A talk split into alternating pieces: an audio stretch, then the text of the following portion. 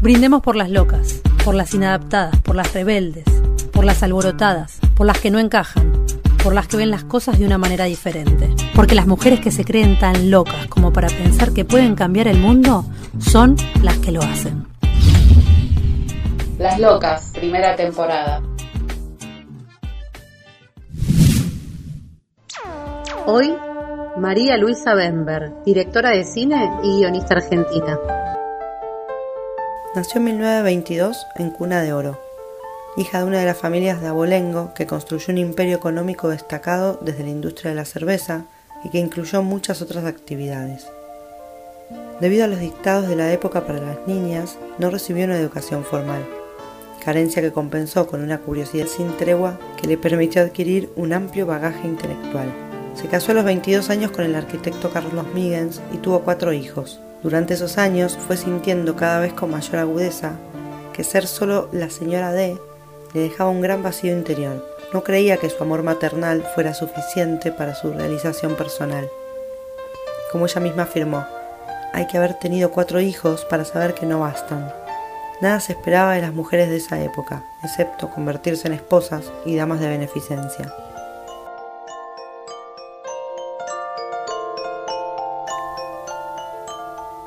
Influenciada por la década de los 60 y el cine de Bergman, la Nouvelle Vague y la obra de Julio Cortázar, especialmente la novela Rayuela, se inició como empresaria de espectáculos teatrales en 1959, fundando junto con Catalina Wolf el Teatro del Globo porteño.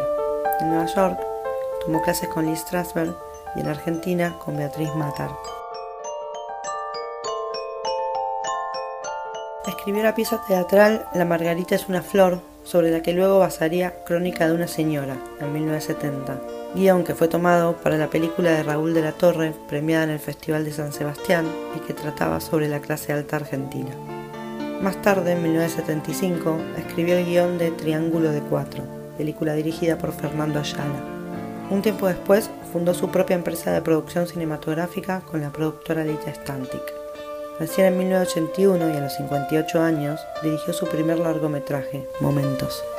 María Luisa y la película fueron muy combativas por la censura imperante durante la última dictadura cívico-militar argentina.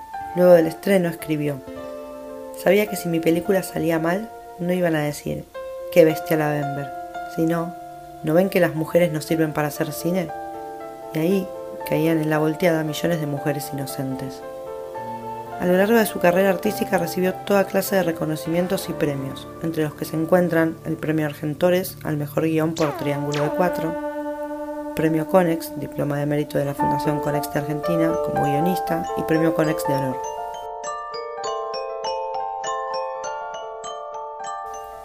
Nunca dejó de ser una trabajadora infatigable. Estaba trabajando en el guion de su película El Impostor, basada en un cuento de Silvino Campo, cuando falleció a los 73 años. Luego la película fue realizada por su colaborador Alejandro Massi y estrenada en 1997, como siguiendo aquel mandato de contar todo lo que tenía que contar hasta el final. En el universo urgente de Bember, sus primeras incursiones en el mundo audiovisual como directora estuvieron ligadas a su militancia feminista con los cortometrajes El mundo de la mujer en 1972 y Juguetes en 1978. Aquel primer cortometraje es una mirada crítica a la construcción de lo femenino, donde se exponen distintos escenarios y lugares comunes como el hogar y los electrodomésticos, los desfiles de moda y la peluquería. En Juguetes vemos la denuncia frente a la desigualdad de género que se impone ya desde la niñez. Así, los proyectos de Bember mostraban un interés central en la problemática de la mujer y su situación de enfrentamiento a la sociedad patriarcal argentina. Esto queda en evidencia en sus películas Señora de Nadie, Miss Mary y De eso no se habla.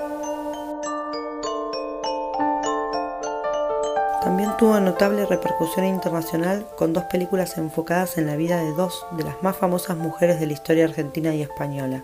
Camila, sobre Camila Gorman, nominada al premio Oscar como Mejor Película Extranjera en 1985, y Yo, la peor de todas, sobre Sor Juana Inés de la Cruz. Bember fue estrictamente educada dentro de una familia patriarcal que influyó luego en su temática artística, donde plasmó muchas de sus vivencias y su conocimiento de la aristocracia argentina. Las mujeres retratadas en sus películas son arquetipos rebeldes observados con valentía y sarcasmo. En cada caso, el objeto de rebeldía al cual se enfrentan es diferente. Adulterio, iglesia, clase social, machismo, consumismo, incapacidad, entre otras cosas, denunciando así un pretendido mundo femenino que en definitiva no les pertenecía.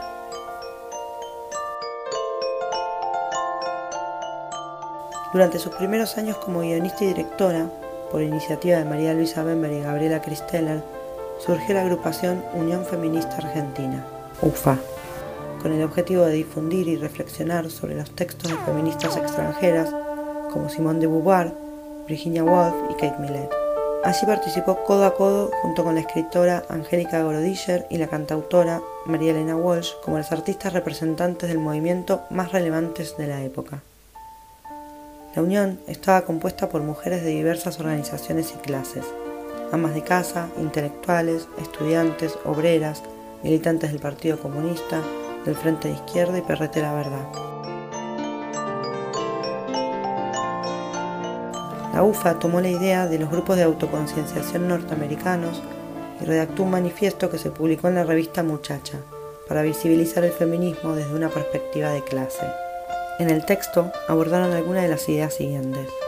Procrear no es crear, y la mujer tiene derecho a las dos cosas. Queremos ganar nuestro dinero, expresarnos, ser personas autónomas, trabajar, investigar, estudiar, salir, sentir y volver a nuestra casa y encontrar allí un hombre que nos quiera y que nos entienda, que nos comprenda de la misma manera que una mujer comprende a su pareja masculina. El feminismo es el antídoto del machismo y no una cruzada contra los hombres. Es el anticuerpo que defiende a la mujer lúcida y que permite observar con mirada nueva a la pareja.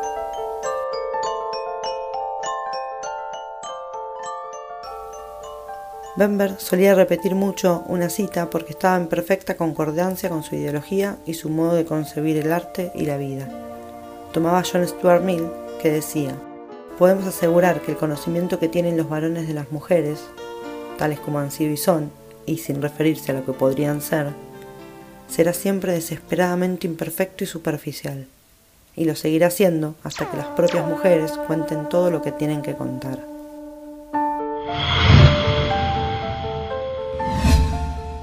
Yo tenía mis marionetas, ilustraba cuentos se hacía los cuadraditos así, abajo los diálogos, eh, sin darme cuenta que eran mis primeros storyboards. Desde chica me ha interesado el mundo del espectáculo, de la fantasía. Y yo sentí que si es que iba a ponerme a filmar, tenía que filmar proponiendo mujeres protagónicas, que son rebeldes, audaces, este, transgresoras. Eh, básicamente son personajes libres que se atreven a expresarse a partir de, sí mismas.